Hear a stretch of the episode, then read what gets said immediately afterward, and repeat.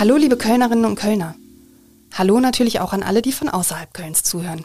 Ich bin Sarah Brasak und unterhalte mich in Talk mit K jede Woche mit Menschen aus dieser Stadt. Manche davon sind prominent, andere sind gar nicht prominent, aber interessant, das sind sie alle. Heute habe ich meine Kollegen Jona Lemm und Christian Part eingeladen, um mit ihnen über eine unglaublich dramatische und interessante Geschichte zu sprechen, die sie über Monate hinweg recherchiert haben. Im Mittelpunkt dieser Geschichte steht Klaus S., der nicht weit von Köln entfernt in St. Augustin gelebt hat und nach seinem beruflich erfolgreichen und sehr normal wirkenden bürgerlichen Leben im Frühjahr 2020 offenbar psychisch abdriftet und nach 33 Jahren Ehe seine Frau erdrosselt. Im Gefängnis beschließt er irgendwann, sich zu Tode zu hungern. Und die Behörden lassen ihn gewähren, ohne einzugreifen. Am 13. Dezember 2020 ist Klaus S. tot. Dieser Fall ist einzigartig in der Justizgeschichte von Nordrhein-Westfalen und er wirft viele Fragen auf. Wie autonom darf ein Mensch entscheiden, dass er sich zu Tode hungern will? Darf der Staat jemanden sterben lassen, der in seiner Obhut eingesperrt ist und der, wie mehrere Indizien und Vorfälle nahelegen, psychisch krank sein könnte? Was ist freier Wille und wie weit reicht freier Wille? Jetzt aber zum Gespräch.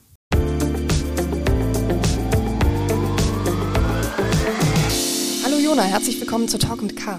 Hallo. Hallo Christian, schön, dass du da bist. Hallo. Die Geschichte von Klaus S., die ihr in den vergangenen Monaten intensiv recherchiert und am Wochenende auch veröffentlicht habt, hat mich sehr aufgewühlt beim Lesen. Ähm, und ich glaube, das liegt zum einen an dieser Radikalität, mit der Klaus S. auf ganz vielen unterschiedlichen Wegen versucht, seinem Leben ein Ende zu setzen und letztlich das ja auch erfolgreich tut. Und man empfindet irgendwie beim Lesen so ein gewisses, äh, so eine gewisse Unheimlichkeit darüber, dass da jemand der Zeit seines Lebens eigentlich ein gut bürgerlicher, erfolgreicher, normal beschriebener Mann eine so abscheuliche Tat begeht, nämlich seine Frau erwürgt, dessen Handlungen dann nach dieser Tat aber selbst nach Hilfe schreien und ihm diese Hilfe, so muss man ja sagen, vom Staat verweigert worden ist. Ich möchte mit euch gerne die nächste Stunde über Klaus S. sprechen. Ihr habt ja in den vergangenen Monaten mit sehr, sehr vielen Menschen gesprochen, ihr habt viele Akten gelesen, um diesen Fall zu rekonstruieren. Und ich würde gerne mit dieser Frage in unser Gespräch einsteigen. Wie seid ihr überhaupt auf Klaus S. aufmerksam geworden, Jona?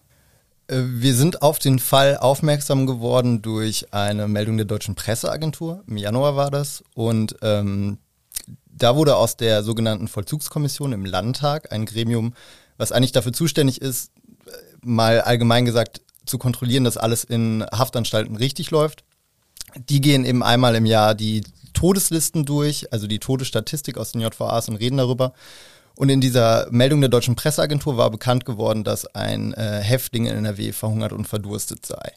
Ähm, viel mehr stand da auch gar nicht zu dem Fall drin. Es war bekannt geworden, er saß in Untersuchungshaft, war ähm, angeklagt wegen Totschlag, 67 Jahre alt ähm, und er habe nicht zwangsernährt werden dürfen, weil er bis zum Schluss Herr seiner Sinne oder Herr, Herr seines Willens gewesen sei.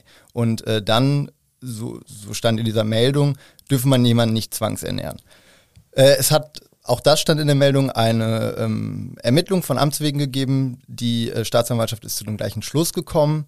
Ähm, dennoch habe ich diese Meldung gelesen und bei mir haben sich zumindest einige Fragen gestellt. Ähm, allein schon, dass ich dachte, verhungert und verdurstet, okay, beides gleichzeitig geht nach meinem Verständnis eigentlich nicht. Entweder man verhungert oder man verdurstet. Und dann ähm, hat mich das trotzdem gewundert, dass es anscheinend so klar ist, dass man jemanden da nicht am Leben hält, sondern dass man im Gefängnis sagt, okay, man lässt den verhungern oder verdursten oder beides. Ähm, und ich war angefixt und wollte wissen, wer dieser Mann war und was ihn dazu gebracht hat. Denn auch in dieser Meldung stand, die Gründe dafür seien unbekannt. Und ich dachte, das ist schon irgendwie interessant, was für Gründe hat ein Mensch, der auch noch gar nicht verurteilt ist, der gar nicht weiß, ich werde jetzt irgendwie den Rest meines Lebens in Haft verbringen. Was für Gründe hat so ein Mensch zu sagen, ich esse jetzt über Wochen nichts, um zu sterben? Und dann habe ich mit einer Quelle telefoniert, ähm, um mal so abzuchecken, gibt es hier eigentlich was zu erzählen? Und äh, die Quelle hat erzählt, das sei ein einzigartiger Fall in NRW. Das hat es noch nie gegeben, dass ein äh, Gefangener in einer JVA sich freiwillig zu Tode gehungert hat. Und dann wusste ich, okay, selbst wenn es hier keinen Skandal gibt, den wir äh, auch später nie gesucht haben, dann gibt es auf jeden Fall eine Geschichte zu erzählen. Und dann habe ich relativ schnell Christian mit ins Boot geholt, weil ich wusste, das wird eine lange Recherche und ähm, da werden wir einige Zeit reinstecken müssen und das will ich nicht allein machen.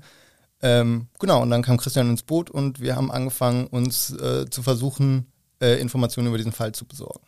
Bevor ich jetzt von dir höre, Christian, wie du dann mit in die Recherche eingestiegen bist und wie man überhaupt vorgeht, wenn man eigentlich so, so wenig hat, würde ich dich gerne bitten, diese Geschichte einfach mal zu erzählen, weil es hat sie jetzt nicht jeder gelesen und ähm, es ist eine lange Geschichte und vielleicht mögt ihr euch da auch aufteilen, aber vielleicht fängst du einfach mal an, Christian. Was ist die Geschichte von Klaus S., so wie ihr sie jetzt rekonstruiert habt? Also Klaus S. ist das, was man sich als ähm, klassisch normaler Bürger vorstellt. Das hat er auch einer seiner Freunde nachher dann im Gespräch zu uns gesagt, als ähm, besondere Charaktereigenschaft normal. Ähm, er war ein angesehener TÜV-Ingenieur, ähm, sehr lange dort gearbeitet, ähm, war verheiratet, ähm, mit der Frau schon 44 Jahre zusammen, über 30 Jahre verheiratet, kleines Häuschen in der Nähe von Köln, St. Augustin, den Ort haben wir ja genannt. Ähm, alles ähm, völlig bürgerlich. Und Klaus S. war jemand, der in seine Arbeit äh, versessen war, ähm, der viel mit Zahlen zu tun hatte, der mit seiner Frau auch fünf Jahre lang in Tokio war, wo er dann für den TÜV gearbeitet hat im Ausland. Und ähm, alles ging so seinen Gang, ähm, bis dann im äh, Frühjahr 2020 auch ihn die Pandemie sozusagen überrascht hat. Ähm, der TÜV oder sein Arbeitgeber, für den er trotzdem noch gearbeitet hat, obwohl er schon im Ruhestand war, also weiterhin als Freiberufler, nahezu in Vollzeit, ähm, hat ihm keine Aufträge mehr gegeben aufgrund der Pandemie und auf einmal geriet er in eine Lebenskrise, weil er wie uns auch später, sagen wir mal, auch von einem Psychiater mitgeteilt worden ist. Und es hat auch der Gerichtspsychiater ähm, nachher so vor Gericht ausgesagt, er nicht vorbereitet war in seinem Leben, ähm, in seinem Beruf als Ingenieur, der sich immer nur mit diesen Dingen auseinandergesetzt hat, fiel ihm auf einmal auf, was ist das Leben eigentlich? Und ähm, er hatte Diabetes und ähm, das kam dann im Grunde zusammen. Also Perspektivlosigkeit, da war da eine Krankheit, in die er plötzlich begann, sich hineinzusteigern. Ähm, er war der Meinung, dass er erblindet, dass ihm die Füße abfaulen. Ähm, so stand es auch geschrieben und so wurde es auch ausgesagt. Und dann hat er ähm, sich in diese Sachen hineingesteigert, war auf einmal der Meinung, er müsste sein, ganzes Leben ändern, hat sich einen Porsche bestellt, von jetzt auf gleich. Die Familie oder das Paar war relativ wohlhabend und hat sich dann ähm, dazu entschlossen, sein ganzes Leben hier aufzugeben und plötzlich an der Côte d'Azur nochmal neu anzufangen. Die Frau aber noch in Lohn und Brot als äh, medizinisch-technische Assistentin hat dann äh, gesagt, nee, da mache ich aber nicht mit. Die ganze Sache spitzte sich zu, bis dann äh, am Tatabend, das war dann Mitte Mai, ähm, die Sache hochkochte. Äh, Klaus S. hatte schon ein bisschen was getrunken, insgesamt sechs Weizenbiere. Und ähm, es wurde noch der Freund gerufen, weil die Situation aus dem Ruder zu laufen drohte.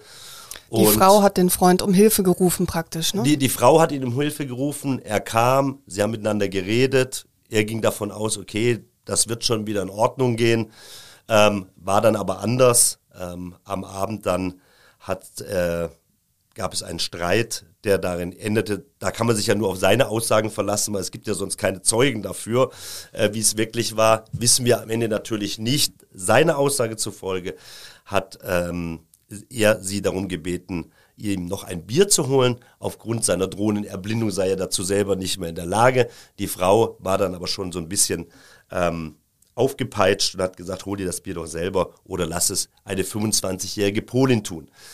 Er fühlte sich offenbar gekränkt durch diese Aussage, was auch immer. Ähm, erst daraufhin, so ungefähr soll die Tat dann stattgefunden haben, in die Garage marschiert, hat ein Seil abgeschnitten und hat sie dann erdrosselt. Ähm, so, das ist passiert. Daraufhin kam er, ähm, er erstmal in. Ich, ich würde gerne ergänzen, du hast äh, gerade diese Erblindungs- und abfaulenden Fußfantasien so ein bisschen ähm, in, in die Erzählung eingeflochten. Man muss äh, nochmal klar sagen, dafür gab es keine medizinische Indikation. Der Mann war Diabetiker, aber der war nicht schlimm Diabetiker. Und äh, am Tattag wurde noch von einem Arzt seine Sehstärke geprüft und die lag bei 80 Prozent. Der war also tatsächlich weit weg von einer Erblindung, hat sich das aber über Wochen eingebildet und hat sich auch quasi so ein bisschen selber diagnostiziert mit viel rumgegoogelt Aber ähm, man kann, glaube ich, so weit gehen zu sagen, der wurde zum Hypochonder. Also der dachte wirklich, ich werde bald vollkommen blind sein, hat auch irgendwie gedacht, er würde dieses Jahr noch sterben an seiner Diabetes. In Wahrheit, da war nichts. Der war klar Diabetiker, aber der hätte nicht sterben müssen. Hat sich auch selber sein äh, Diabetesmedikament, äh, die, die tägliche Höchstdosis verschrieben, ohne dass irgendein Arzt mal gesagt hätte, das sollte so sein. Äh, also der ist echt aufgrund seiner fehlenden Arbeit und aufgrund seiner Erkrankung, in der er quasi so neuen Fokus der Beschäftigung gefunden hat, ist er echt abgedreht. Und offenbar war er ja auch in der Lage, irgendwo hinzugehen, in einen Lagerraum oder einen Keller und eine Schnur abzuschneiden, mit der er seine Frau dann umgebracht hat. Also vielleicht hat er sich dahin getastet, aber eine gewisse Sehfähigkeit, ich weiß nicht, ob dazu jemals was gesagt worden ist, aber also, das fällt einem nur so auf, eben auch schon an, an ähm, sozusagen an etwas, was nicht ganz passt. So, ne? Mhm. Es gibt noch eine, eine Handlung, die ähm, ja auch vor Gericht Thema war, ähm, die auch die, die Frau noch an ihre Chefin geschrieben hat, mit der sie in Kontakt stand, auch äh, äh, per SMS. Und zwar, dass er sich ähm, ganz zielgerichtet aus dem Kühlschrank noch eine Salami geholt habe, also, wenn er was wollte, schien er, er konnte auch zum Bierglas greifen. Also, das scheint nicht das Problem gewesen zu sein. Aber wie der Jonas schon sagt, er hat sich in diese Sache hineingesteigert über Wochen hinweg und war irgendwann davon überzeugt, dass es auf jeden Fall so sein wird. Und ähm, das hat ihn in diesen, in diesen Bahn getrieben. Es gibt Personen, auch sein Freund hat das am Tatabend, als er sie besucht hat, noch gesagt, dass er das vorspielen würde dass er im Grund, Grunde um Aufmerksamkeit heischt, um ähm, seiner Frau im Grunde die Frage zu stellen, dadurch kümmerst du dich noch um mich, wenn ich eigentlich nichts mehr wert bin möglicherweise und mein Selbstwertgefühl soweit angegriffen bist. Stehst du noch zu mir auf meiner Seite oder eben nicht? Also so eine Art Testballon. Ähm, ob das jetzt nun wirklich so war oder nicht, wissen wir nicht. Es spricht schon auch ein bisschen dagegen, dass, dass es so war. Es scheint schon so gewesen zu sein dass er davon überzeugt war, dass er erblinden wird. Dafür hat er es zu oft gesagt, vor der Tat und auch nach der Tat. Wie ging es jetzt weiter? Also der Mann bringt seine Frau um. Was geschieht dann? Ja, er, er, er drosselt sie, wie gesagt, mit dem Seil. Drei Minuten mindestens, was eine lange Zeit ist. Äh, und danach trinkt er eine halbe Flasche Aquavit äh, schleppt seine Frau ins Badezimmer, beziehungsweise da weiß ich nicht, ob er erst seine Frau ins Badezimmer geschleppt hat und dann die halbe Flasche Schnaps getrunken hat oder andersrum. Äh, verknotet die Schnur, mit der er sie erdrosselt hat, an der Duscharmatur, sodass es eventuell so aussieht, als hätte sie sich erhängt. Wobei man sagen muss, eigentlich sah es sah nicht nach Suizid aus, das hat auch der Notarzt, der die Leiche gefunden hat, gesagt, so sieht eigentlich kein Suizid aus. Aber er versucht es so darzustellen, als hätte sie sich erhängt und dann äh, legt er sich schlafen im Ehebett. Und am nächsten Morgen um 9.58 Uhr, glaube ich, war es, ruft er denselben Kollegen wieder an, der am Vortag schon äh, bei den Eheleuten äh, war und sagt, er könne seine Frau nicht finden, weil er könne ja nichts sehen und bittet den Kollegen vorbeizukommen. Der Kollege ruft noch einen anderen ehemaligen Kollegen an und die verabreden sich, fahren da vorbei. Ähm, und der eine Kollege geht zur Tür, klingelt einmal, zweimal, äh, hört ein Poltern, als wenn jemand die Treppe hoch äh, runtergefallen wäre und dann öffnet Klaus S. die Tür, sitzt aber irgendwie innen drin ähm, noch so auf einer Treppenstufe, dass man die Tür nicht ganz öffnen kann. Dem Kollegen kommt es komisch vor. Der ruft einen Rettungswagen. Der Rettungswagen ähm, ruft den Notarzt und ähm, dann untersucht der Notarzt Klaus S. Klaus S. erzählt wieder von seiner Erblindung. Der Notarzt sagt, na gut, ehrlich gesagt, das kann nicht sein, dass du innerhalb von zwei, drei Wochen ähm, so viel Sehstärke verloren hast. Und daraufhin ähm, rastet Klaus S. aus, so kann man es sagen, äh, und schlägt dem Notarzt mit der Faust ins Gesicht. Und daraufhin wird die Polizei gerufen. Also allein die Tatsache, dass sie, dass der Kollege einen Kollegen ruft, spricht ja auch schon dafür, dass der Kollege irgendwie gedacht hat, das kommt mir komisch und unheimlich vor, ne? Diese ganze Chose von gestern auf, auf heute. Ich nehme mal Verstärkung mit. Mhm. Genau, dem Kollegen kam das auch komisch vor. Äh, die Polizei kam zu dem Haus, hat das Haus abgesucht und äh, die Leiche gefunden kurioserweise auch ähm, erstmal ist auch davon ausgegangen, dass es ein Suizid war, obwohl auch, wie gesagt, der Notarzt vor Ort schon gesagt hat, naja, sieht jetzt nicht aus wie ein Suizid. Aber es gibt in den Akten doch auch schon eine sehr klare mögliche Rekonstruktion, wie die Frau sich das Leben genommen haben könnte. Ähm, Klaus S. wird erstmal zur Befragung, ganz normalen Zeugenbefragung mit aufs Präsidium genommen. und äh, lenkt da aber auch schon in seiner Aussage immer wieder das Gespräch auf seine Erblindung. Dann wird nochmal mit dem Freund telefoniert von der Polizei, der sagt auch nochmal, ich weiß, glaubt nicht, dass das stimmt mit der Erblindung, ich glaube, der bildet sich das ein. Dann wird eine Amtsärztin konsultiert, die bei Klaus S. eine Psychose vermutet und sagt, der muss zwangseingewiesen werden. Dann kommt das äh, Ordnungsamt und soll ihn in eine psychiatrische Klinik fahren und Klaus S. sagt aber, ähm, bringt mich zum Friedhof oder gebt mir die Todesspritze. Ich will nicht mehr leben. Und das ist ähm, das erste Mal, dass äh, Klaus S. im Beisein von äh, Beamten ähm, äußert, dass er eigentlich auch selber nicht mehr leben möchte. Klaus S. kommt dann zunächst in die Psychiatrie und wird danach in die JVA Köln eingewiesen. Genau. Ähm, er kommt da an äh, um 21.50 Uhr und bleibt eigentlich keine 15 Stunden dort, weil er schon am ersten Tag äh, in seiner Zelle versucht, mich, sich mit einer manipulierten Antenne die Pulsadern aufzuschneiden. Äh, und er treibt es so weit, dass tatsächlich ein Sehnenstumpf offen liegt. Also schon ernst zu nehmen. Nicht, also das waren schon ernstzunehmende Verletzungen. Er kommt dann auch kurz ins Krankenhaus, muss genäht werden. Zurück in der JVA Köln kommt er in einen sogenannten besonders gesicherten Haftraum. Der ist für, vor allen Dingen für Häftlinge vorgesehen, die eben akut suizidgefährdet sind. Da ist nichts drin, womit man sich was antun könnte. Da liegt eigentlich nur so eine Matte auf dem Boden und eine Hocktoilette in den Boden eingelassen. Äh, und sonst gibt es da keine Gegenstände. In diesem Haftraum bleibt er mehrere Tage und äh, kriegt dort auch Besuch von Anstaltspsychologen, von der ähm, Abteilungsleiter, von der, ähm, von, dem, äh, von der JVA-Ärztin oder vom Arzt und im Beisein dieser Menschen berichtet er zum ersten Mal von dem, was ähm, wir und auch Experten, mit denen wir gesprochen haben, schon als Wahnvorstellung gedeutet haben. Er spricht davon, er sei bei der Tat vom Teufel besessen gewesen, er habe die Heiligen verflucht, er redet auch anderes wirres Zeug über Kinderpornografie, die Polizei wolle ihm Kinderpornografie unterschieben, ähm, um an sein Vermögen zu kommen. Man muss ganz klar sagen, Kinderpornografie hat in diesem Fall nie eine Rolle gespielt. Es wurde auch keine Kinderpornografie jemals bei Klaus S. gefunden, aber er denkt irgendwie, man wolle ihm was unterschieben. Und zu diesem Zeitpunkt ähm, nimmt die JVA das aber nicht wirklich ernst. Sie glauben, Klaus S. spielt diese Wahnvorstellung und er spielt auch die Suizidversuche, um als schuldunfähig zu gelten.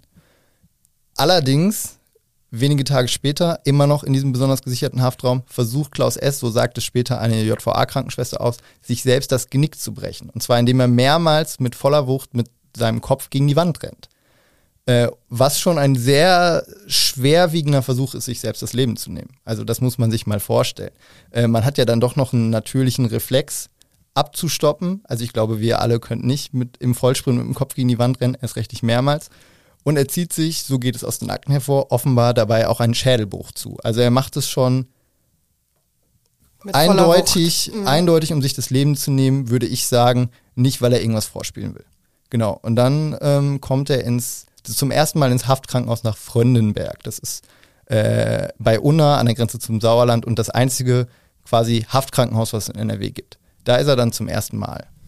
Ja, und da wird er dann behandelt. Das dauert wahrscheinlich dann auch ein paar Tage, bis so ein Schädelbruch wieder, wieder verheilt ist. Und was passiert dann? Er ist ja jetzt in U-Haft, hat eine Tat gestanden. Also irgendwie ist ja dann die Frage, geht's von da aus wieder in eine Psychiatrie oder geht's wieder zurück in die normale JVA nach so einer ja relativ ungeheuerlichen ähm, Tat, die er da auch in seiner Gefängniszelle an sich selbst verübt hat? Christian. Fröndenberg ist eine ähm, Passage dieser Geschichte, über die wir möglicherweise eigentlich nicht so wahnsinnig viel wissen. Wir wissen, dass er dort drei Wochen lag. Wir wissen dort, dass er intensivmedizinisch behandelt worden ist. Es gibt Aussagen, unterschiedliche Aussagen darüber, ähm, was genau äh, oder wie er dort genau behandelt worden ist. Es gibt Aussagen darüber, dass er möglicherweise antidepressiv auch behandelt worden sei. Das wissen wir aber nicht. Das wurde uns nicht bestätigt. Ähm, es wurde zu dieser Zeit schon versucht, ähm, endlich festzustellen, ob er überhaupt weiterhin haftfähig ist. Ähm, es gibt da einen Paragraphen, ähm, nachdem man ja, genau solche Leute im der vorsieht, solche Leute zu begutachten, ähm, um zu gucken, ob sie haftfähig sind oder doch ihren Fall für die Psychiatrie sind. Das hat der Staatsanwalt versucht, ähm, einen Termin anzuberaumen. Ähm, den gab es auch. Der platzte allerdings. Der Gutachter, der psychiatrische, äh, kam nach Fröndenberg. Ähm, Klaus S. aber wollte ihn nicht empfangen, beziehungsweise kam angerollt im Rollstuhl, im Bademantel und hat ihm gesagt, äh, dass er ähm, sich jetzt nicht begutachten lassen möchte. Und deswegen hat dieser Termin dann auch dort nicht stattgefunden. Nach drei Wochen in Fröndenberg ging es ihm offenbar wieder so gut, körperlich zumindest, dass er dann in die JVA Aachen überstellt worden ist. Ähm, es ist noch unklar, äh, in welchem Zustand er wirklich war. Zumindest muss er körperlich so gut beieinander gewesen sein. Ähm, er war zu diesem Zeitpunkt eben noch nicht begutachtet, wusste nicht, dass er haftfähig ist. Aber dann passierte etwas Erstaunliches, denn die JVA Aachen schien sehr gut vorbereitet äh, gewesen zu sein auf seine Ankunft. Denn äh, wir wissen, dass es eine Mail gab der JVA Aachen an das Justiz, äh, an den Staatsanwalt. Und ähm, in dieser Mail, das war fast schon wie eine Art äh, Hilferuf. Ähm, lieber Herr Staatsanwalt, wie sollen wir mit dem eigentlich umgehen? Und dann zählt sie in, diesem, in dieser E-Mail nochmal auf, was der sich alles angetan hatte. Nämlich, er hat versucht, sich die, äh, hat sich Tüten über den Kopf gestülpt. Ähm, es wurde aber auch nochmal von diesem gegen die Wand rennen die Rede. Von Schädelbrüchen, von einem Schädelbruch und von mehreren Rippenbrüchen war die Rede. Also, ähm, sie hat nochmal betont, dass er alles tun würde und alles benutzen würde, um sich irgendwie das Leben zu nehmen. Und ähm, sie bat um Klärung. Und sie fragte auch nochmal ausdrücklich, wurde seine Haftfähigkeit denn bereits jetzt überprüft, ja oder nein? Ähm, und bat um ein Telefonat. Was in diesem Telefonat herauskam, wissen wir nicht, weil das ist nicht schriftlich dokumentiert.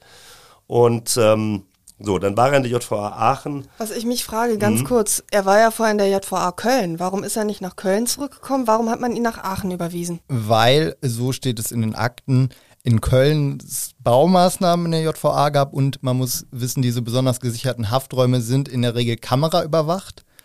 Und äh, so, so steht es in den Akten, in Köln hätten diese Baumaßnahmen dazu geführt, dass man gerade keine Räumlichkeit zur Verfügung hätte, wo man Klaus S. weiter Kamera überwachen könnte. Und deswegen, so heißt es, sei er aus Suizidprophylaxe nach Aachen gekommen. Was man auch noch sagen muss in dieser Mail, ähm, also nur damit mal klar wird, was man eigentlich mit Gefangenen so macht. Also da ist ein Mann, der hat mehrfach versucht, sich das Leben zu nehmen. Das ging so weit, dass er der, auf der Intensivstation im Justizkrankenhaus landete. Kaum irgendwie halbwegs genesen, kommt er zurück. Frage, was machen wir mit dem? Keine Ahnung. Wir stecken ihn auf jeden Fall erstmal aufgrund akuter Suizidalität, von der man auch in Aachen weiterhin ausgegangen ist, erneut in einen besonders gesicherten Haftraum und lassen den da erstmal drin, Kamera überwacht. Ähm, in dieser Mail steht ebenfalls, dass Klaus S. so unter seinem Zustand litt in seinem, äh, während seines Aufenthalts in Fröndenberg, dass er selbst um Vollfixierung bat. Also er selbst hat darum gebeten, dass man ihn vor sich selbst schützt, indem man ihn fixiert und er sich nicht mehr bewegen kann. Und ähm, die ähm, zuständige Person aus der JVA Aachen hat in dieser E-Mail dann nochmal gesagt und betont, dass sie ihn auch fixieren wird, sollte er wieder versuchen, sich das Leben zu nehmen. Das muss man schon wissen, ähm, zumal es ja eben nachher um einen selbstbestimmten Freitod geht. Ähm, denn sterben wollte er offenbar, aber auf diese Weise ließ man ihn zumindest schon mal nicht sterben. So, und dann kam endlich dieser Termin zustande mit dem äh, Sachverständigen des Gerichts. Es wurde seine ähm, Haftfähigkeit festgestellt. Es wurde aber gleichzeitig eine ähm, schwere depressive Episode festgestellt. Ähm, das ist das, was wir Laien schwere Depressionen nennen würden. Also wir haben uns auch Anfang gefragt, gibt es da einen Unterschied zu dem, was wir schwere Depressionen nennen? Nein, schwere depressive Episode ist das, was wir als schwere Depression bezeichnen würden. Mhm. Genau, und ähm, dann schien sich, also zumindest unseren Recherchen zufolge, ist es so, dass sich sein Zustand dann erstmal so ein bisschen stabilisiert hatte. Wir müssen ja jetzt auch nochmal zeitlich die Abfolge klären. Ne? Also die Tat, dass er seine Frau umgebracht hat, das war ja im Mai. Genau, so, das war ne? Und dann Mitte reden wir, Mai 2020. Richtig, und dann reden wir eben von einem kurzen JVA Köln-Aufenthalt, wir reden von einem langen Krankenhausaufenthalt. Dann muss er ja irgendwann mal im Juni, nehme ich an, nach Aachen gekommen sein. Genau, im Juni kam er nach Aachen zwar ziemlich genau einen Monat nach der Tat kam er nach Aachen. Äh, diese psychiatrische Begutachtung, von der Christian erzählt hat, die war ziemlich genau zwei Monate nach der Tat. Und da tatsächlich wirkte es auf den Gutachter offenbar so, als wenn Klaus S. sich gebessert hätte. Äh, er, er war wohl auch da schon wieder in einen, in Anführungszeichen, normalen Haftraum verlegt worden. Also anscheinend hielt man es auch in der JVA ähm, für möglich, dass Klaus S. Zustand sich gerade verbessert hat. Wie das passiert sein soll, wissen wir nicht, weil A, die JVA Aachen nicht wahnsinnig auskunftsfreudig war über unsere äh, oder auf unsere Fragen, wie so der Haftverlauf von Klaus S. in Aachen war. Wir wissen auch nicht, ob der möglicherweise eine psychiatrische Therapie oder sowas machen konnte, gemacht hat. Wir gehen davon aus, dass das nicht passiert ist, weil davon ist nirgendwo die Rede. Aber anscheinend ähm, ein bisschen, so sagte ein Experte im Gespräch mit uns, wirkt so ein bisschen wie eine Wunderheilung, die Klaus S. da innerhalb von wenigen Wochen hingelegt hat, vom schwer äh, suizidalen Gefangenen zum wieder völlig klaren Mann. Und der Gutachter stellt eben fest, ähm, schwere Depressionen zur Tatzeit, äh, aber je, jetzt auf jeden Fall haftfähig, der muss nicht in eine Psychiatrie. Und tatsächlich wirkt es so, als wenn Klaus S. sich wieder bessert in seinem Zustand und äh, unternimmt unserer Erkenntnis nach erstmal auch keine weiteren Suizidversuche. Jetzt sind wir Juni, jetzt sind wir also zeitmäßig im Juni. Jetzt ist ja der Prozess von Klaus S. erst im späten Herbst. Das heißt, äh, ab wo beginnen die Dinge sich wieder zu dramatisieren? Ähm, ab wann konntet ihr jetzt feststellen, diese Nahrungsverweigerungsaufnahme hat ja offenbar schon vor dem Prozess stattgefunden. Also wie geht's jetzt weiter, wenn wir mal einen Sprung machen von Juni, wo er sozusagen noch hochsuizidal eingeliefert wurde, bis offenbar er sich in den Monaten danach gebessert hat. Zumindest konnte man nicht weiter rekonstruieren, was da passiert ist. Es hat offenbar vor Gericht ja auch nicht groß eine Rolle gespielt, sonst hätte man es da ja erfahren. Wie geht's weiter? Also wir fassen es mal kurz zusammen. Ja. Im August kam die Anklage. Daraufhin soll sich sein mentaler Zustand wieder verschlechtert haben. Er hat dann seinen Anwalt, den er bis dorthin hatte, seinen Pflichtverteidiger, verloren. Der ließ sich entpflichten, ähm, völlig entnervt von ähm, Klaus S. Verhalten. Denn Klaus S. hat behauptet, der ähm, Anwalt hätte sich sein, versucht, sein Haus unter den Nagel zu reißen, hätte sich dort ins Grundbuch eintragen lassen.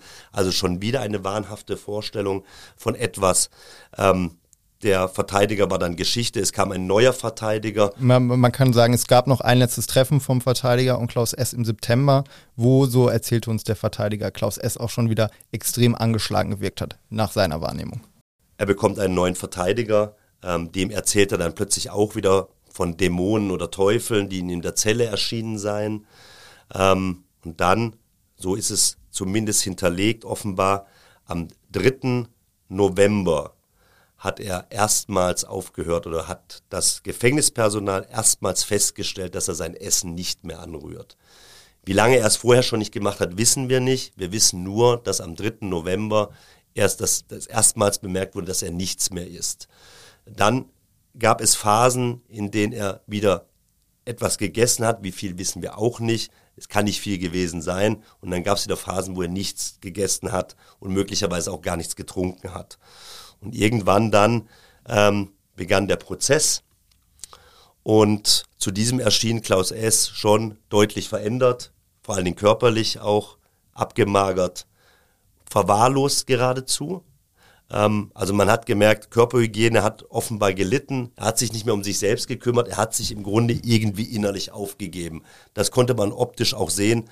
Selbst sein Kumpel von damals, der auch an Tat Nachmittag noch bei dem Ehepaar war, hat festgestellt, ähm, das ist nicht mehr der Klaus S. von früher, der sieht ganz anders aus, das ist auch ein ganz anderer Typ. Und ähm, genau, dann, um es nochmal weiterzufassen, es gab dann das Urteil, das war dann am 2. Dezember ähm, 2020.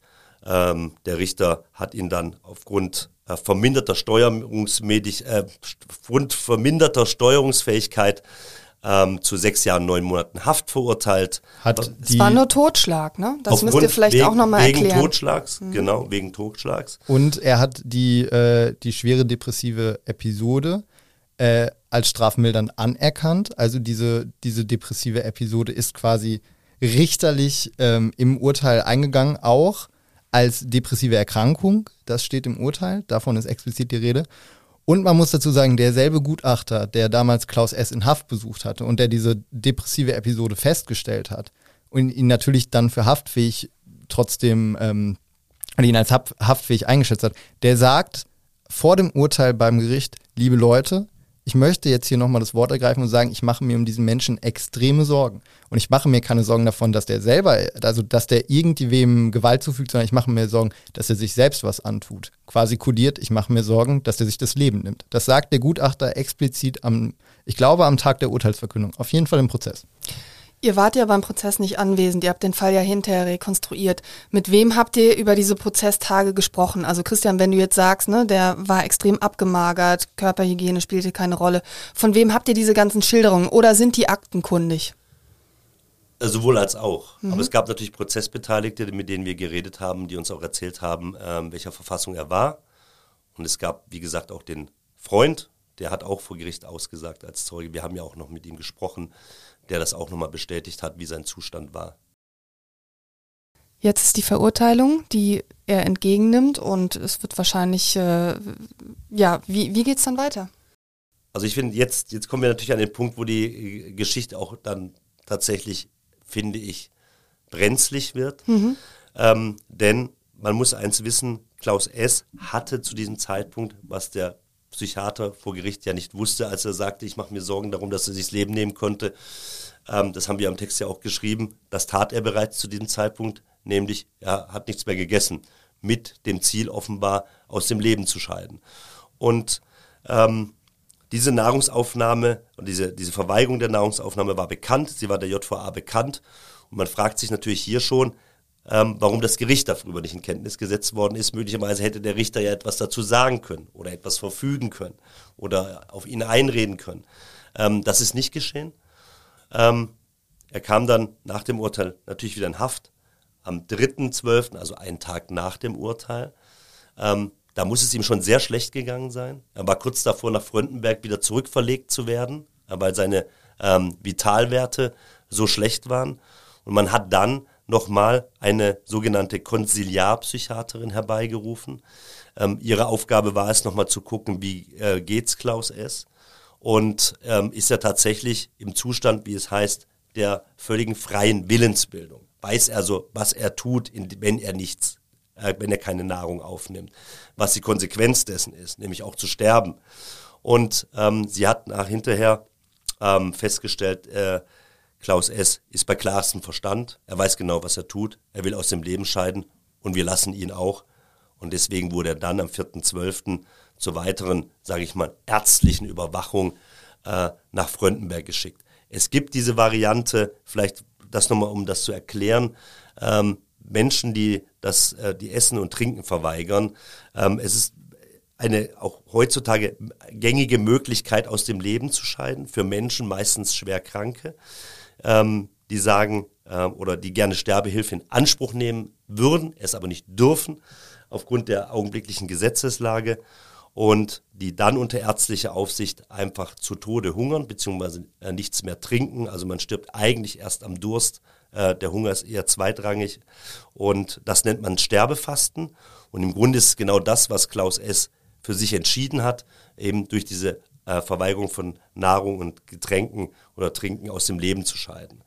Und das hat er dann getan. Er ist nach Fröndenberg verlegt worden, ähm, wo er dann am 13.12., das kann man jetzt schon mal sagen, äh, verstorben ist. Genau. Also ziemlich kurz nach dieser Urteilsverkündung auch. Genau, elf Tage später. Und ähm, man muss vielleicht auch nochmal erklären, dass die einzige Möglichkeit, Klaus S. am Leben zu halten oder ihn zum Leben zu zwingen, wäre ja eine Zwangsernährung gewesen. Äh, Zwangsernährung ist extrem schwierig in Deutschland. Es hat sehr hohe Hürden, völlig zu Recht, wie wir, glaube ich, beide finden, denn ähm, in vielen Unrechtsstaaten wird Zwangsernährung als Folter eingesetzt. Es gibt ja auch die bekannten Fälle aus den 1970ern äh, der streikenden RAF-Terroristen, ähm, wo einer Holger Mainz zu Tode gekommen ist, der zwangsernährt wurde im Hungerstreik. Allerdings hat der Gefängnisarzt ihm ähm, zu wenig Kalorien pro Tag äh, gegeben und so kam er zu Tode. Also äh, für Zwangsernährung gibt es schon sehr hohe Hürden. Erst recht, seitdem das Bundesverfassungsgericht geurteilt hat, dass eigentlich jeder Mensch, nicht nur Schwerkranke, sondern jeder Mensch hat das Recht, über seinen Tod zu entscheiden frei. Mir das ist das Thema übrigens bei Bulimiekranken schon mal untergekommen. Ne? Auch da ja. gibt es ja Fälle, wo der Arzt, wo der Arzt sagt, äh, du darfst dich nicht zu Tode hungern. Da ist es wahrscheinlich auch das ähm, der Fall, dass da eine psychische Erkrankung in irgendeiner Form dann diagnostiziert wird, wenn es sich um Bulimie handelt. Genau, du die, die wollen in der Regel auch nicht sterben. Die haben eben diese psychische Erkrankung, die, die sie dazu bringt, sich abzumagern, aber die haben keinen Todeswunsch.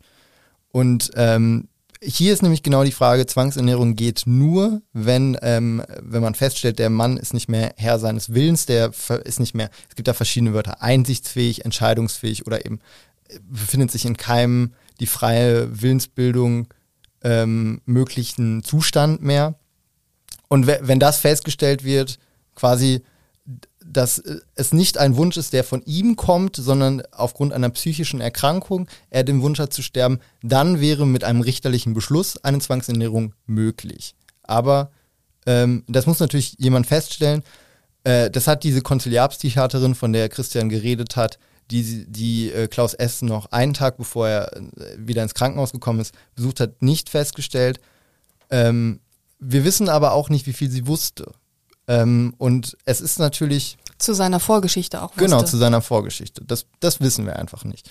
Ähm, es ist natürlich, wenn man nochmal alles zusammennimmt, da ist ein Mann, der äußert sich schon vor der Tat suizidal, der wird zum Hypochonder mit wirklich wahnhaften Vorstellungen, er würde erblinden, unternimmt, ähm, nach der Tat sagt er direkt, äh, er wolle auf den Friedhof gebracht werden und die Todesspritze bekommen, kommt in die JVA, unternimmt innerhalb ähm, weniger Tage zwei wirklich schwerwiegende Suizidversuche, erzählt, er sei vom Teufel besessen, äh, glaubt irgendwie, die Polizei wolle ihm sein Vermögen stehlen, sein Anwalt wolle ihm sein Vermögen stehlen, erzählt nochmal später, er hätte den Teufel in seiner Zelle gesehen.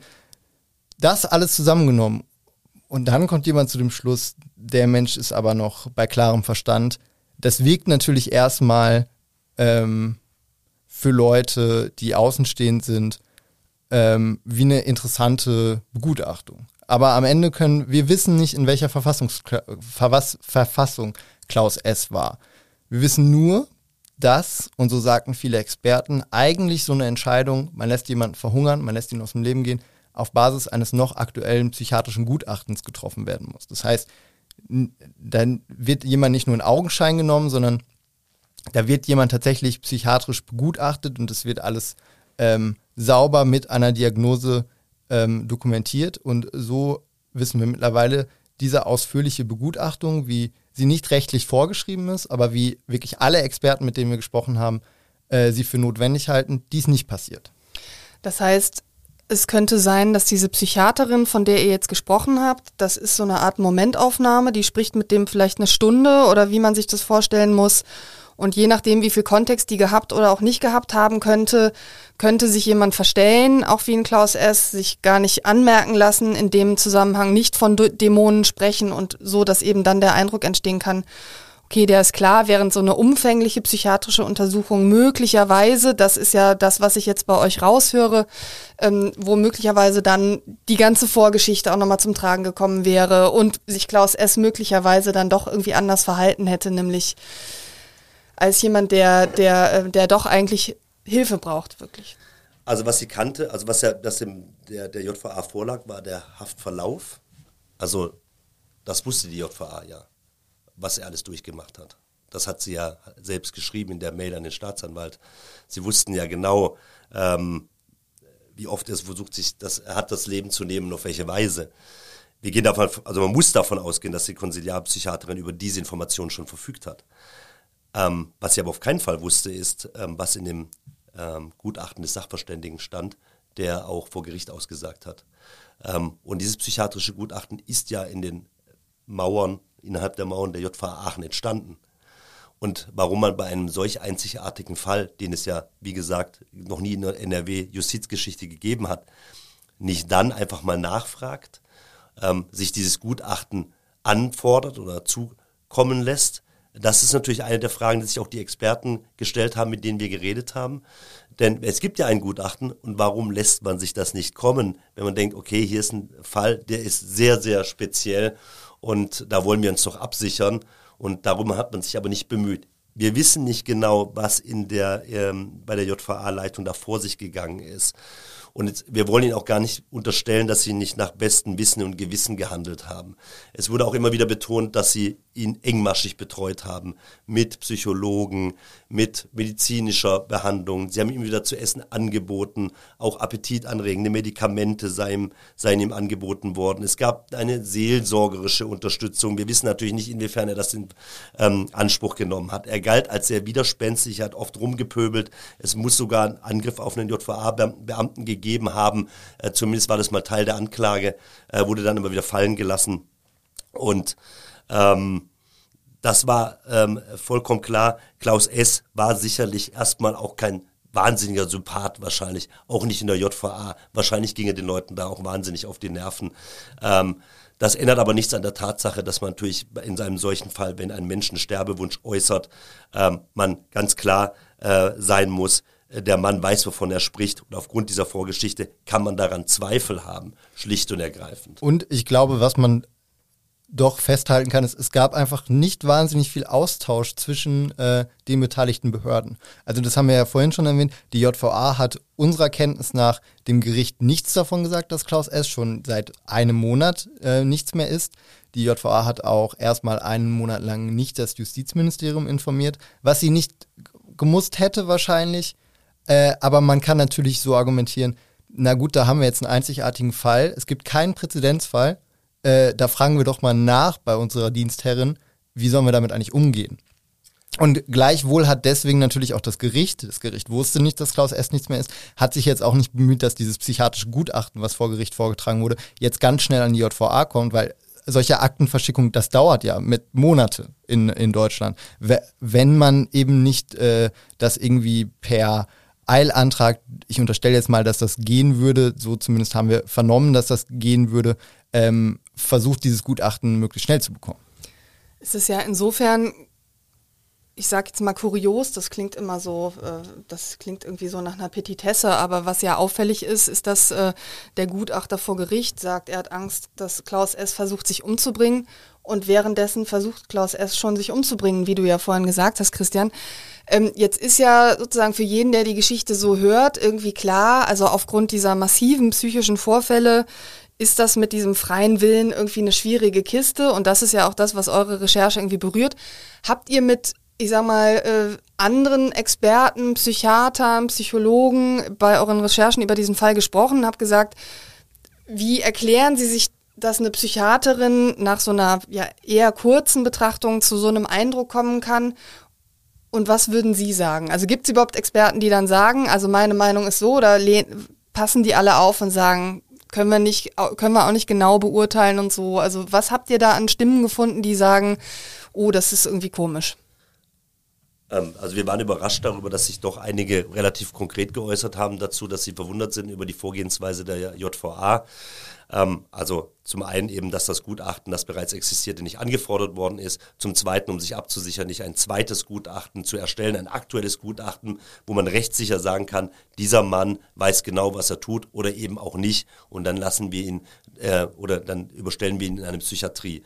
Ähm, da haben die Experten, mit denen wir geredet haben, es waren viele, es waren ähm, Medizinethiker, es waren Rechtspsychologen, es waren forensische Psychiater, es waren Mitglieder der, des Ethikrates, mit denen wir geredet haben. Also wir haben uns relativ viel Mühe gemacht, um herauszufinden, was ist richtig, was ist falsch. Das Problem ist, es gab einen solchen Fall in der deutschen Rechtsgeschichte, offenbar oder Justizgeschichte noch nicht. Ähm, ein Mitglied der, äh, des Deutschen Ethikrates sagte uns, äh, dass er eigentlich darauf wartet, dass es endlich jemand gibt, der in Haft mal auch einen Antrag stellt auf ähm, assistierten Suizid, ähm, so wie es ja Schwerkranke heute schon tun können, aber deren aufgrund der auf augenblicklichen ähm, Rechtslage, zumindest der praktizierten Rechtslage, ähm, eben dieser Wunsch nicht gewährt wird und die dann eben zu Mitteln wie der des Sterbefasten greifen. Aber was passiert eigentlich, wenn man das als Häftling tut? Ähm, man kann ja der Meinung sein, ähm, ja, darf, darf ein Häftling, also ein Häftling muss ja dasselbe Recht genießen können wie jeder andere Bürger ähm, darf er sich, darf er auf diese Weise auf dem Leben scheinen oder nicht.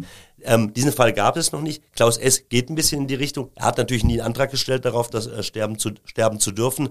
Ähm, deswegen ähm, äh, entspricht er natürlich noch nicht diesem Kriterium, aber wir konnten schon feststellen, dass die Leute, mit denen wir geredet haben, die Experten, doch sehr verblüfft waren und sehr interessiert an diesem Fall, weil sie in einen solchen Fall selbst noch nicht kannten. Ganz kurz, Jona, du hast ja vorhin auch schon erwähnt, ähm, dass es bei den RAF-Häftlingen zu Hungerstreiks gekommen ist. Das heißt, wir haben da jetzt keine Blaupause, gar nicht, aber es gibt ja durchaus den Fall, dass Häftlinge versucht haben oder in der Haft keine Nahrung und kein Essen äh, mehr zu sich zu nehmen. Du hast es jetzt vorhin als Hungerstreik bezeichnet. Wie kann man das unterscheiden? Hat Klaus S. auch einen Hungerstreik gemacht? Denn es ist ja auffällig, dass die RAF-Häftlinge, die vermutlich ja freien Willen hatten, zwangsernährt worden sind. Klaus S., bei dem der freie Wille zumindest umstritten ist oder sehr umstritten ist nach euren Recherchen, nicht. Also vielleicht kannst du auch nochmal den Unterschied erklären, Jona. Äh, gerne. Ich, ich würde noch kurz ergänzen. Es gibt schon auch Experten, die, also natürlich haben alle Experten, mit denen wir gesprochen haben, immer gesagt, wir können jetzt hier keine rechtssichere Diagnose stellen. Völliger, völlig verständlicherweise. Also die hatten ja auch nur die Informationen, die wir auf Basis unserer Recherche ihnen weitergegeben haben. Aber es gab schon auch einige wirklich renommierte Experten, die, nachdem wir denen den Fall geschildert haben, gesagt haben, die Entscheidung, so jemanden aus dem Leben lassen zu gehen, ist schon sportlich. Das muss man schon gut dokumentiert haben und gut argumentieren können, dass der Mann, der so psychisch stark auffällig war, vor seinem Tod wirklich ganz aufgeräumt und ganz klar äh, wusste, was er da tut. Wir kennen die Dokumentation nicht, vielleicht werden wir sie irgendwann mal kennen. Stand jetzt wissen wir nicht, wie es dokumentiert wurde. Aber zum Thema Hungerstreik, Klaus S. hat ja nicht gestreikt. Er hat ja nichts gefordert. Er wollte offenbar sterben, aus welchem Antrieb auch immer, ob das jetzt eine psychische Erkrankung war oder sein freier Wille. Aber er wollte vor allen Dingen sterben, ähm, hat aber das nicht an, hat, hat ja keine Forderungen gestellt. Das heißt, die RAF-Häftlinge, das muss man vielleicht auch nochmal zur Erinnerung sagen, die haben diesen Hungerstreik mit konkreten politischen Forderungen verbunden, lasst Mithäftlinge frei ähm, und dadurch wird es eine politische Sache. Genau. So definiert sich der Hungerstreik. Also auch rechtlich. Im, es gibt diesen Erlass, nachdem auch die äh, JVA Aachen schließlich eine Meldung gemacht hat ans Ministerium. Das muss man vielleicht nochmal wissen. Ähm, in diesem Erlass, dieser Erlass bezieht sich auf ähm, einen Hunger- oder Durststreik und der verpflichtet die zuständige JVA und die betroffene JVA, das ans Ministerium zu melden. Ähm, aber es ist auch klar darin, es geht dabei immer um eine politische Forderung oder eine politische Aussage, die damit verknüpft wird. Und ähm, das war bei Klaus S. eben nicht der Fall. Und ähm, man hat aber dann, und das ist ja auch etwas Erstaunliches, die Aachener haben erst den Alleingang gemacht und haben gesagt, wir entscheiden selbst, ähm, was wir mit ihm machen und kamen zu dem Schluss, wir lassen ihn sterben, ähm, was er dann in Fröndenberg, wie gesagt, auch getan hat. Ähm, haben dann aber, als er schon in Fröndenberg war, wenige Tage von seinem Tod, dann doch eine Meldung gemacht an das Ministerium, auf Grundlage dieses Erlasses, der eigentlich ja nur für Hunger- und Durststreikende vorgesehen ist. Offenbar kam man irgendwann auf den Gedanken, hm, vielleicht sollten wir das doch mal jemandem sagen, äh, nur damit wir sicher gehen. So, die Meldung wurde gemacht, übrigens am 8. Dezember, das war fünf Tage vor seinem Tod, zunächst an, ähm, an das Sicherheitsreferat äh, des Justizministeriums, das aber nicht zuständig war ähm, denn der Erlass wurde erlassen vom Medizinalreferat, in dem Fall das zuständige Referat des Justizministeriums. Da verging ja nochmal erneut ein Tag. Da sagen wir mal, wenn ein Mensch gerade stirbt, kommt es ja vielleicht auch auf jede Minute an. Ähm, das heißt, auch ein Verwaltungsakt hat da nochmal einen Tag gedauert, einen Tag weniger, in dem man hätte handeln können. Ähm, das Medizinalreferat hat offenbar, zumindest wissen wir nichts Gegenteiliges, das dann einfach hingenommen. Heißt, auch das Justizministerium ist da nicht eingeschritten, sondern hat sich dann auf die Aussagen ähm, der JVA verlassen, nämlich, äh, dass er zu jedem Zustand ähm, oder in jeder Phase ähm, Herr seines Verstandes war und äh, über die freie Willensbildung verfügte und man ihn deswegen auch sterben lassen kann. Das heißt aber, es kam gar keine Reaktion oder kam eine Reaktion zurück in Form von alles klar, könnt ihr so machen, äh, ihr entscheidet selbst. Ähm, das ist etwas, was wir nicht wissen.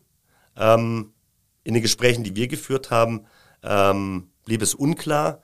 Ähm, Fakt ist aber, dass diese Meldung gemacht worden ist und Fakt ist auch, dass das Ministerium offenbar dem nicht widersprochen hat. Auch jetzt retrospektiv nach der ganzen Geschichte, die wir jetzt veröffentlicht haben und auch in den Anfragen, die wir gestellt haben, ähm, verteidigt das Ministerium auf jeden Fall das Vorgehen der JVA. Ähm, ich bin mir nicht sicher, inwiefern oder inwieweit sie überhaupt jetzt oder damals schon oder als sie diese Meldung bekommen haben, dann in den Fall involviert worden sind, welche Informationen sie abgerufen haben, wie viel sie überhaupt wissen wollten oder gesagt haben, okay, da war ein Mann, der wollte sterben, der war bei klarem Verstand, also lassen wir ihn sterben. Wir beziehen uns auf das hohe Gut des Selbstbestimmungsrechts, wenn man sterben will. Und der Jona hat es ja vorher schon gesagt, das Bundesverfassungsgerichtsurteil aus dem Februar 2020 hat ja, sagen wir mal, sehr viele Menschen überrascht, äh, selbst die Ethik, den Ethikrat, der heute noch an einem Kriterienkatalog arbeitet, um festzustellen, was bedeutet das jetzt eigentlich, dass jeder Mensch ein Anrecht hat zu sterben und der Staat ihm eventuell dabei behilflich sein muss, ähm, selbst dann, wenn er gerade einfach in einer Existenzkrise sich befindet. Und ähm, dieses Urteil hat möglicherweise auch in der Praxis ähm, Eindruck ausgelöst bei den Leuten, die jeden Tag solche Entscheidungen zu treffen haben und die dann sagen, okay, das Selbstbestimmungsrecht ist jetzt mittlerweile ein solch hohes Gut, ähm, wir äh, billigen das und respektieren das auch. Ähm, denn eine Zwangsernährung ist schon, ähm, sagen wir mal, absolut Ultima Ratio und äh, das ist ein massiver Verstoß gegen das Selbstbestimmungsrecht und da muss man sich seiner Sache auch sicher sein, wenn man das tun will. Wobei man, wenn ich da kurz einhaken muss, man darf niemanden zwangsernähren ohne richterlichen Beschluss bevor man jemanden zwangsernährt, muss ein Richter darüber entscheiden, dieser Mensch darf zwangsernährt werden. Wobei der Richter sich natürlich auf das äh, nur verlassen kann, was ein Psychiater zu ihm sagt. Also genau, aber so hätte man zumindest schon vorher Rechtssicherheit schaffen können. So mein Empfinden. Statt äh, ihn einfach mal hungern zu lassen, hätte man ja die Zwangsernährung beantragen können. Dann gibt es eine neue Begutachtung. Äh, auf Basis dessen ein Richter entscheidet, dieser Mann darf aus dem Leben gehen oder nicht und nicht eben die JVA. Die JVA hat also zahlreiche Möglichkeiten, sich irgendwie noch zusätzlich abzusichern oder nicht zahlreiche, aber zumindest ein, zwei äh, nicht wahrgenommen. Eine Form der Absicherung war dann möglicherweise diese E-Mail an das Ministerium, die fünf Tage vor dem Tod erfolgt ist. Jetzt ist Klaus S. gestorben. Was macht die JVA Aachen dann? Also wie ist es da weitergegangen? Gab es da nochmal einen Mailverkehr zwischen dem Ministerium, wo über den Tod des Häftlings informiert worden ist? Also irgendwo muss ja bekannt geworden sein.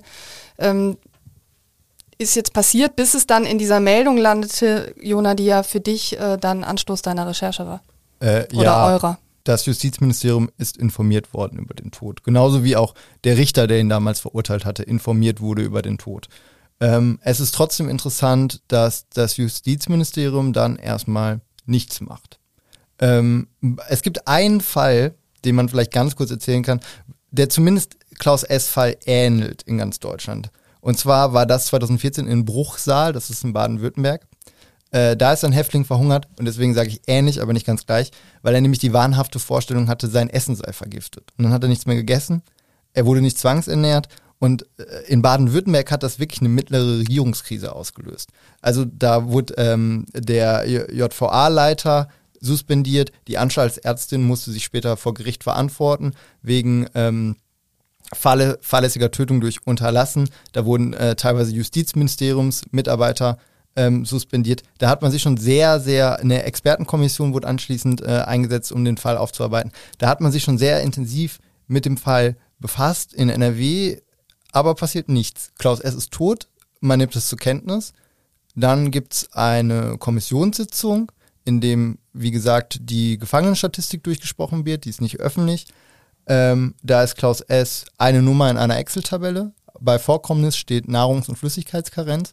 Man redet kurz über den Fall. Das Ministerium hält es nicht für nötig, diesem Gremium, was für die Kontrolle der JVAs zuständig ist, zu sagen, Übrigens, der hat sich vorher schon mal versucht umzubringen, der hat da irgendwas vom Teufel erzählt.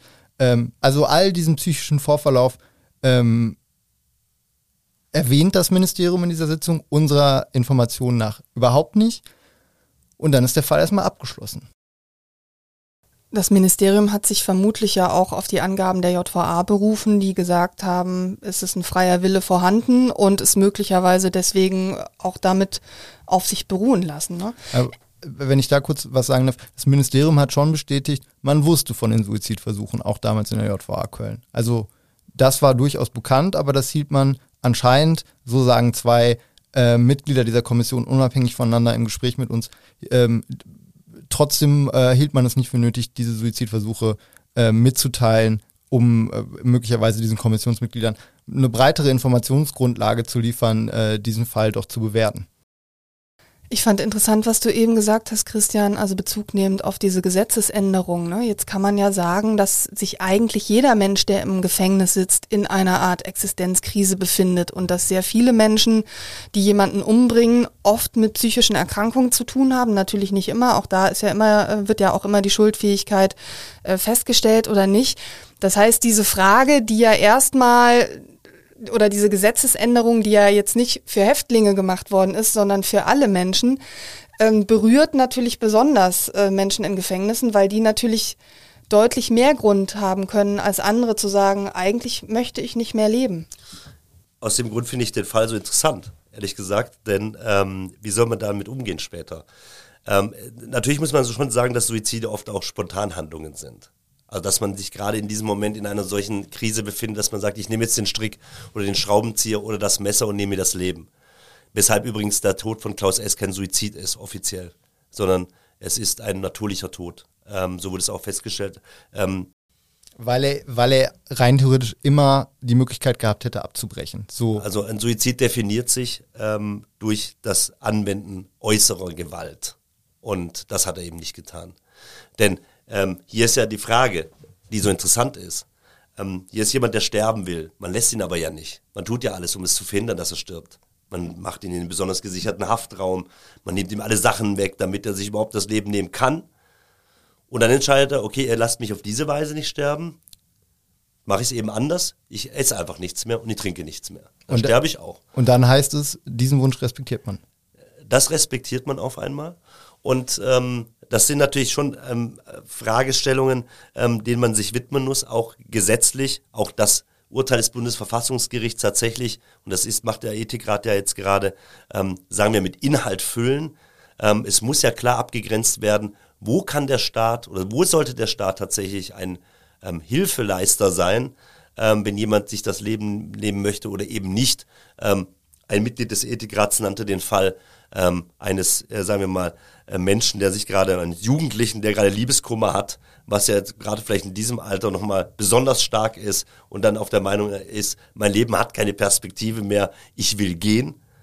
Ähm, und ist ihm dann eventuell noch behilflich dabei. Das kann sicherlich nicht ähm, damit gemeint gewesen sein, als man gesagt hat, man muss auch respektieren, wenn Menschen aufgrund ihrer Lebenskrise und einer Sinnlosigkeit, die sie empfinden, aus dem Leben scheiden wollen. Das kann damit nicht gemeint sein. Aber wie geht man da mit Häftlingen um? Denn auch ein Experte sagte im Gespräch, ähm, die Haft nimmt es ja im Grunde schon billigend in Kauf, dass Menschen, wie du schon sagtest, in existenzielle Krisen geraten.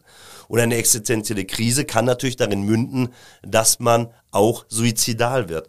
Also auch, sagen wir mal, zumindest die Suizidalität ist ähm, im Kontext Vollzug auf jeden Fall auch, ich sage mal, nicht gewünscht, aber wird natürlich billig in Kauf genommen.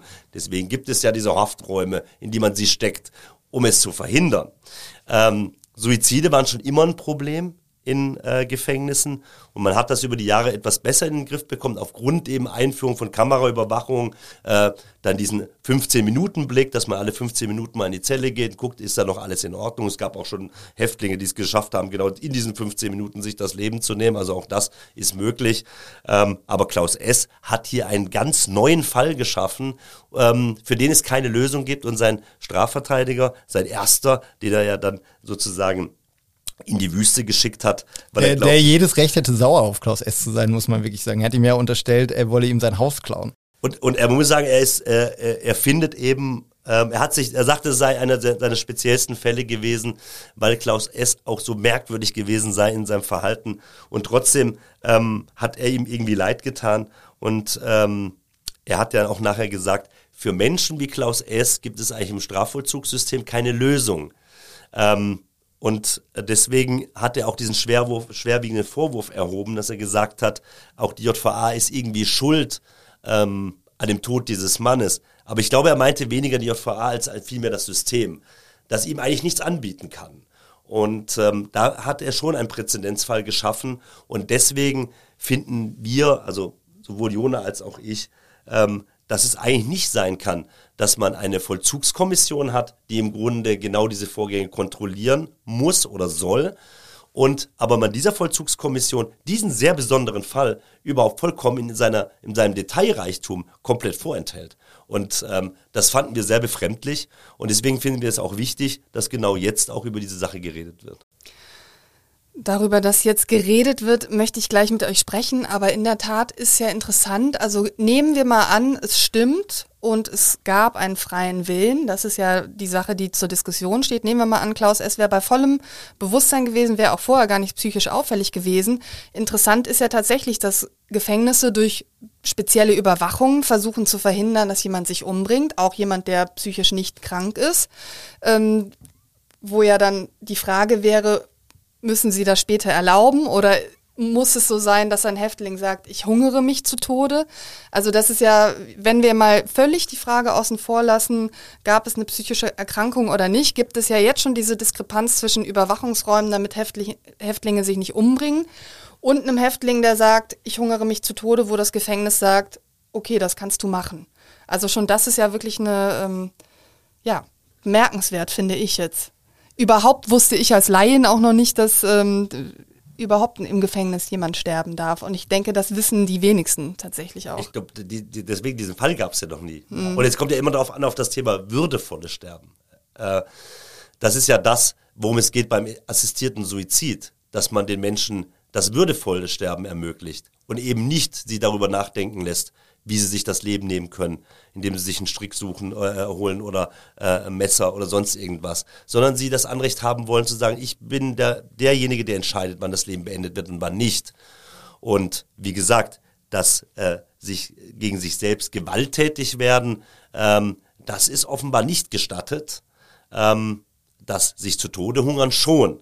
Ähm, das wirft Fragen auf, finde ich.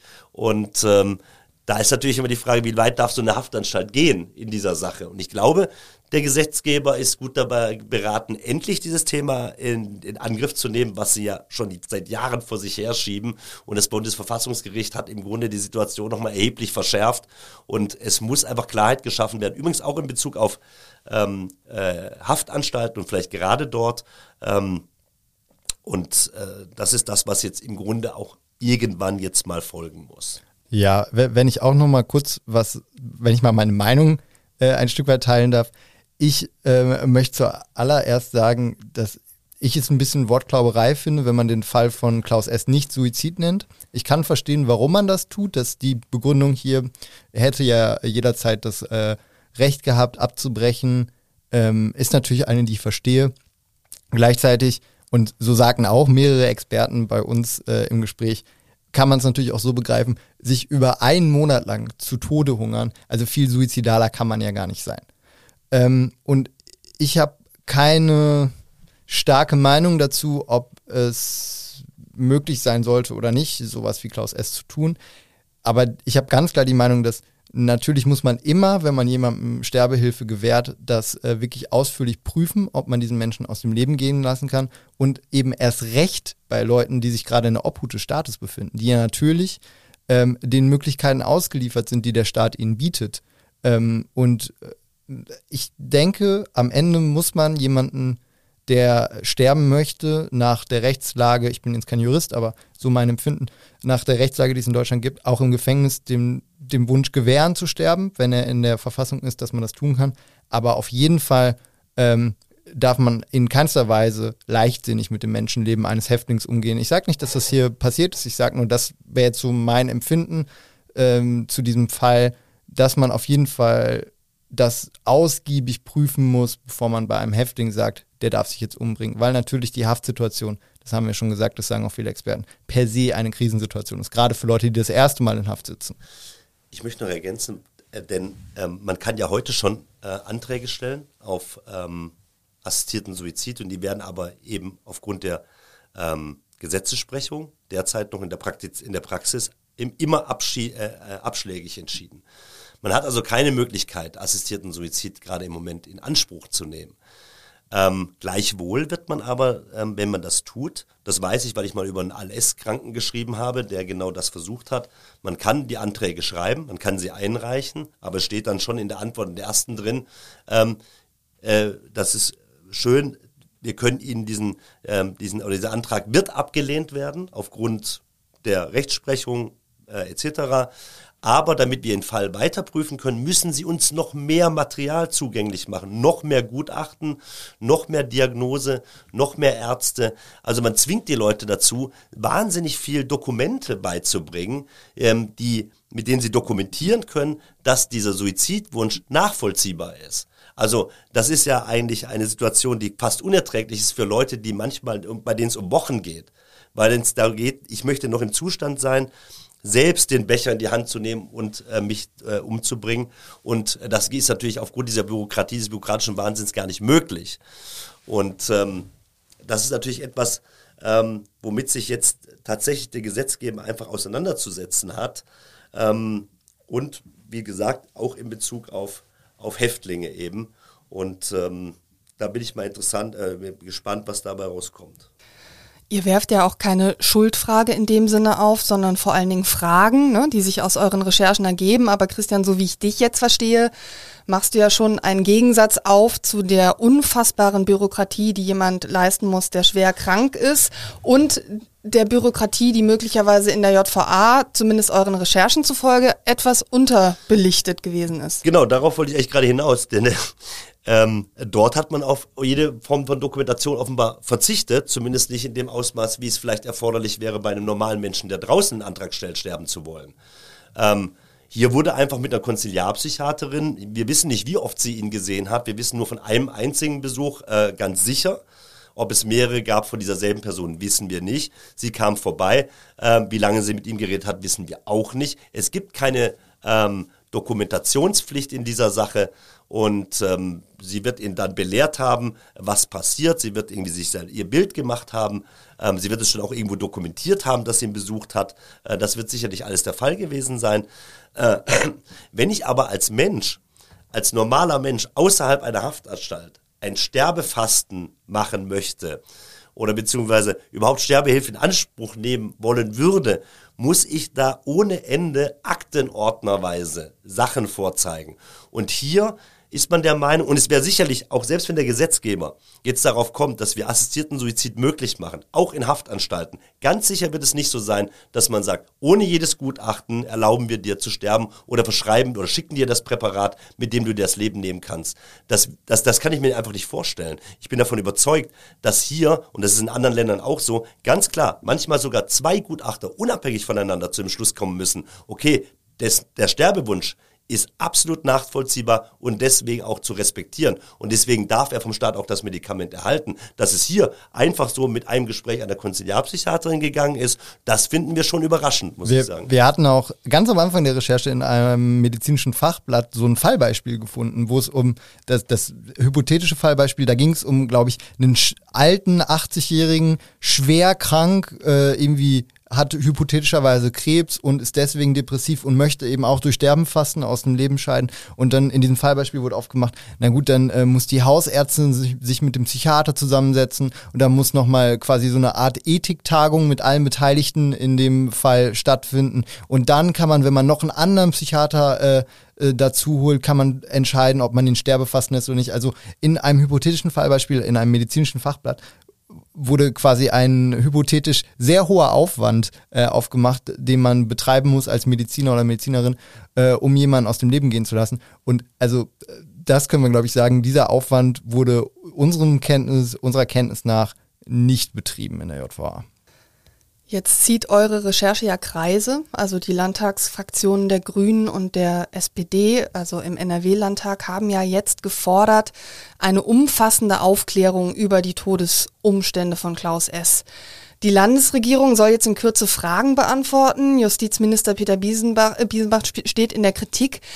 Geht ihr davon aus, dass die genauen Umstände, wie Klaus S. gestorben ist, jetzt nochmal untersucht werden? Und wenn ja, welche, also Könnten Strafen am Ende drohen? Also was, was ist das Szenario, was jetzt möglich ist?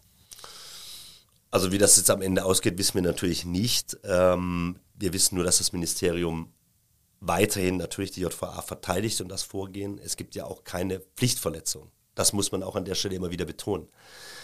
Aber was auf jeden Fall falsch gemacht worden ist und ist, dass die Kommission eben nicht hinreichend informiert worden ist in der damaligen Sitzung über den Suizid oder eben auch nicht Suizid, wie man es nennen möchte, von Klaus S.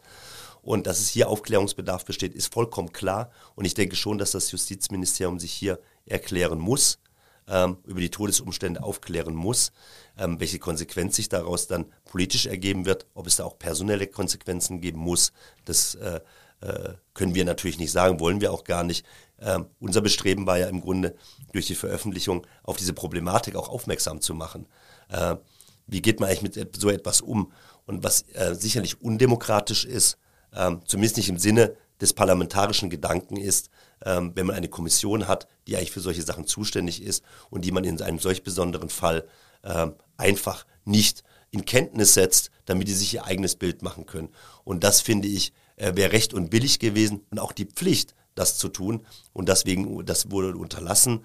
Und äh, unser Teil, den wir dazu beigetragen haben, war jetzt diese Veröffentlichung, um eben genau den Impuls zu geben, nochmal über diesen Fall zu sprechen und dann zu schauen, welche Konsequenzen daraus erwachsen. Genau, das hat man auch äh, aus dem Antrag der SPD auf die Befragung der Landesregierung äh, rausgelesen. Äh, da war man doch durchaus sauer darüber, dass man solche Informationen eben aus den Medien erfahren muss und nicht von der Landesregierung vielleicht selber mitgeteilt bekommt. Das heißt, Mitglieder der Kommission selbst fühlen sich unzureichend informiert. Das war jetzt nicht dein, deine Behauptung, Christian, sondern die sagen selbst, äh, warum bekommen wir nicht mehr Informationen über so einen doch außergewöhnlichen Fall? Sie sagen sogar, wenn ich jetzt mal kurz statt Christian antworten darf, Sie sagen sogar, diese Informationen, die wir recherchiert haben, wären essentiell gewesen, um diesen Fall seriös bewerten zu können als ähm, Parlamentarier. Und es wurde noch eine Frage gestellt, nämlich ähm, was wurde eigentlich dem Ausschuss oder dieser Kommission noch alles vorenthalten, wenn man davon ausgehen muss, dass in diesem Fall schon nichts gesagt worden ist. Was ist eigentlich bei anderen Fällen, um die, bei denen es vielleicht möglicherweise um weit weniger gegangen ist, ähm, als bei Klaus S., der ja, wie gesagt, ein historisch bislang einmaliger Fall ist in der NRW-Justizgeschichte. Die Frage kann man sich natürlich stellen. Ähm, das wissen wir natürlich nicht. Ähm, da dürfen wir gespannt sein, wie das Ministerium darauf reagieren wird. Ähm, am kommenden Mittwoch wird es dazu eine aktuelle Viertelstunde geben, wie das heißt, da ist man auch schon ein bisschen erschrocken über den Begriff der Viertelstunde. Also man räumt dem 15 Minuten ein tatsächlich. Kann man das so sagen, ja? So ist es zu verstehen, ja. Okay, dann hoffe ich, dass sich äh, vielleicht alle Beteiligten vorher auch nochmal diesen Podcast anhören. Dann sind sie zunächst mal äh, ebenfalls informiert. Das heißt, ich höre raus, selbst wenn man jetzt sagt, ähm, das Ministerium wollte vielleicht gar nicht vertuschen, aber dieser Fall wäre ungewöhnlich genug gewesen, den mal ausführlich vor so einer Kommission zu erläutern und dass man das nicht getan hat, ist alleine schon jenseits von möglichen Schuldfragen oder irgendwas, was man verschweigen wollte, kurios und auch nicht akzeptabel. Ja, so. vor mhm. allen Dingen, weil, das haben wir glaube ich noch nicht gesagt, dass so ein bisschen, was dem Ganzen noch so einen Beigeschmack gibt, alle Beteiligten am Tod von Klaus S. sind Teil des Justizsystems. Denn Klaus S. hat eigentlich keine Angehörigen mehr. Es gibt eine entfernte Angehörige, aber es gibt niemand, der sich über den Tod von Klaus S. beschwert hätte, ähm, weil er eben keine Kinder hat, weil am Ende äh, tatsächlich ja es nicht mal mehr einen erinnernden Grabstein an ihn gibt, wie wir dann am Ende recherchiert haben. Wir waren ja tatsächlich an seinem Grab, haben nur das Glück herausgefunden, dass es sein Grab ist, weil dort wohl mal äh, kurze Zeit ein Kreuz stand. Eben dieser einzige entfernte Angehörige hat es entfernen lassen, weil sie nicht wollte, dass geredet wird. Es erinnert eigentlich nicht mehr an den Tod von Klaus S. Und gerade deswegen weil eben keine Leute von außerhalb dieses Systems involviert waren, hätte man sich natürlich gewünscht, dass man dann als Justizsystem sagt, da schaffen wir maximale Transparenz von uns heraus und nicht, dass da erst zwei Journalisten können, kommen müssen und monatelang irgendwie jeden Stein umdrehen, äh, um an diese Informationen zu kommen. Was mich zum Schluss jetzt noch interessieren würde, ihr habt ja schon äh, im Gespräch bei einigen Dingen gesagt, darüber wissen wir leider nichts, hätten wir gerne rausgefunden. Entweder es gibt keine Unterlagen oder ihr habt sie vielleicht auch zum Teil nicht bekommen. Wo gab es noch größere Hürden, die ihr vielleicht noch nicht genannt habt? Also wo sagt ihr jetzt, das hätten wir wirklich noch sehr, sehr gerne herausgefunden, vielleicht auch noch über das Leben von Klaus S. Ähm, oder vielleicht in anderem Sinne, was jetzt noch nicht zur Sprache gekommen ist, um nochmal auch eure monatelangen Recherchen jetzt nochmal so ein bisschen aufzudröseln. Also wo waren noch so Dead Ends vielleicht? Also ich finde, die, die größte Hürde war auf jeden Fall herauszufinden, gibt es ein zweites Gutachten? Da haben wir uns sehr lange die Zähne dran ausgewissen, oder? Also wir haben diverse Anfragen gestellt, das stimmt. Und ähm, es wurde sich sehr häufig, häufig auf das postmortale Persönlichkeitsrecht berufen und deswegen kamen mir dann keine Infos. Und wir haben, ich glaube, wie oft wir diese Frage gestellt haben, in unterschiedlichsten Formulierungen. Ja, und wir waren auch immer verwundert, weil es wurde ja, das muss man vielleicht nochmal sagen, von Anfang an, also von dieser ersten Meldung an, wurde immer betont, Klaus S. hat über einen freien Willen verfügt. Und dann stellen wir die Frage, wurde diese Erkenntnis auf Basis eines Gutachtens getroffen? Ja, nein. Und dann kriegen wir als Antwort, dürfen wir nicht sagen, postmortales Persönlichkeitsrecht. Das ist ja total irre. Man darf anscheinend sagen, äh, dass er über einen freien Willen verfügt hat, aber ob das ihm aus, einem, aus einer psychiatrischen Begutachtung stammt, diese Information, das darf man nicht sagen. Da waren wir schon sehr verwundert drüber lange Zeit. Das Ministerium hat übrigens hat letztlich die Frage tatsächlich beantwortet. Es war das Ministerium, ähm, das wir ganz zum Schluss angefragt hatten. Ähm, die JVAs haben uns diese Auskunft nicht gegeben. Ähm, was wir noch äh, problematisch fanden, also die Kommunikation mit den Behörden hat nicht so gut funktioniert. Da waren wir nicht sehr auskunftsfreudig. Ähm, seine, sein Aufenthalt in Fröndenberg, diese drei Wochen, nach dem ersten sehr krassen Suizidversuch mit dem Kopf gegen die Wand rennen, ähm, da, da hätten wir sicherlich gern gewusst, wie das genau gelaufen ist da, wie er da behandelt worden ist, ähm, ob er antidepressiv behandelt worden ist, ob er psychiatrisch behandelt worden ist. Denn Fröndenberg, das muss man auch noch dazu sagen, verfügt über eine eigene psychiatrische Abteilung, das Justizkrankenhaus. Ähm, dort wurde er aber offenbar nie behandelt. Wir wissen nur von einem Aufenthalt auf der Intensivstation und ganz am Ende auf der inneren Station. Inwiefern er dann in, auf diesen Stationen wiederum auch psychiatrisch behandelt worden ist, das wissen wir nicht. Er lag jedenfalls offenbar nie auf der psychiatrischen Abteilung. Wenn der Austausch mit den Behörden schwierig war, gab es an irgendeiner Stelle, musstet ihr Informationen auch erklagen? Wir, wir, haben zumindest mal drüber nachgedacht. Äh, wir haben es dann aber nicht gemacht, weil wir, äh, glaube ich, äh, doch überzeugt davon waren, wir schaffen das noch, die irgendwo anders herzubekommen. Und ähm, deswegen haben wir das, glaube ich, ernsthaft nie in Erwägung gezogen, aber es gab mal den Gedanken. Möglicherweise kommt ja bei der Viertelstunde so viel ans Licht, dass eventuell noch Dokumente dann auch öffentlich werden, an die ihr jetzt bislang nicht herangekommen seid. Also ich bin sehr gespannt, wie es weitergeht. Ich, äh, wir werden natürlich weiter auch im Kölner Stadtanzeiger berichten und auf ksda.de berichten. Und ähm, ja, also schon in zwei Tagen ist ja geplant, dass es diese aktuelle Viertelstunde gibt, aus der dann vielleicht eine eigene Untersuchungskommission wird. Das wird man jetzt alles zeigen. Vielleicht die letzte Frage an euch. Was bewegt euch an dieser Geschichte von Klaus S. am meisten oder welche Resonanz hat die so in euch erzeugt? Also ich, ich habe während der Recherche viel darüber nachgedacht, warum wir diese Recherche machen. Es war von Anfang an klar, wir versuchen in keinster Weise das, was Klaus S. getan hat, seine Frau zu töten, zu rechtfertigen. Der Mann hat schwere Schuld auf sich geladen, äh, ein ganz schlimmes Verbrechen gegangen, wofür es keine Rechtfertigung gibt. Und trotzdem bin ich der Überzeugung, dass äh, jeder Mensch, auch wenn er Unrecht getan hat, die gerechte Behandlung verdient. Und das war eigentlich so der Drive für mich durch die Recherche, dass ich rausfinden wollte, wurde hier alles getan und alles schnell genug getan, um mein Leben zu retten.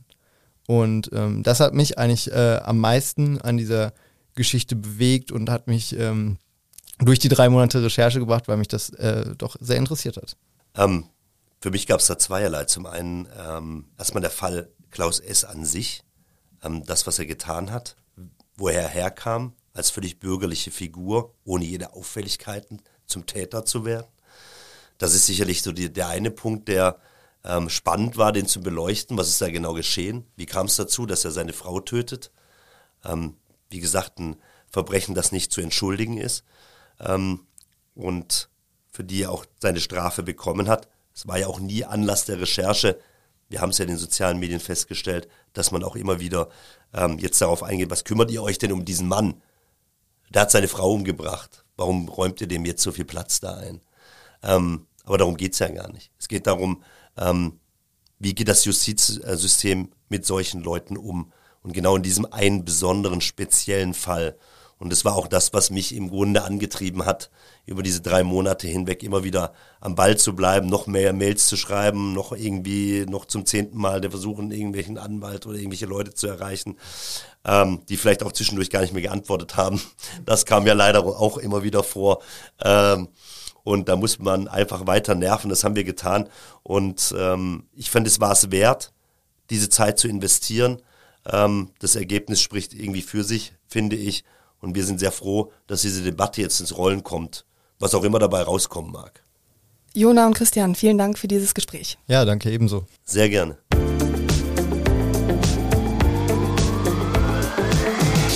Ich möchte an dieser Stelle neben weiteren Folgen von Talk mit K, in dem ich unter anderem mit dem Politiker Karl Lauterbach oder der Schriftstellerin Elke Heidenreich spreche, auch den Wirtschaftspodcast Economy mit K meines Kollegen Martin Dovideit empfehlen. Außerdem den Schulcheck Podcast von Hendrik Geisler und natürlich die Wochentester, das wöchentliche Newsformat mit Wolfgang Bosbach und Christian Rach. Alle diese schönen Podcasts finden Sie auf unserer Internetseite, konkret unter ksda.de slash podcast oder indem Sie das Stichwort Kölner Stadtanzeiger bei einer Podcast-Plattform Ihres Vertrauens eingeben. Sie können die Podcasts dort auch kostenfrei abonnieren, um keine neue Folge zu verpassen. Ich melde mich nächste Woche wieder und sage bis dahin Tschüss und auf Wiederhören.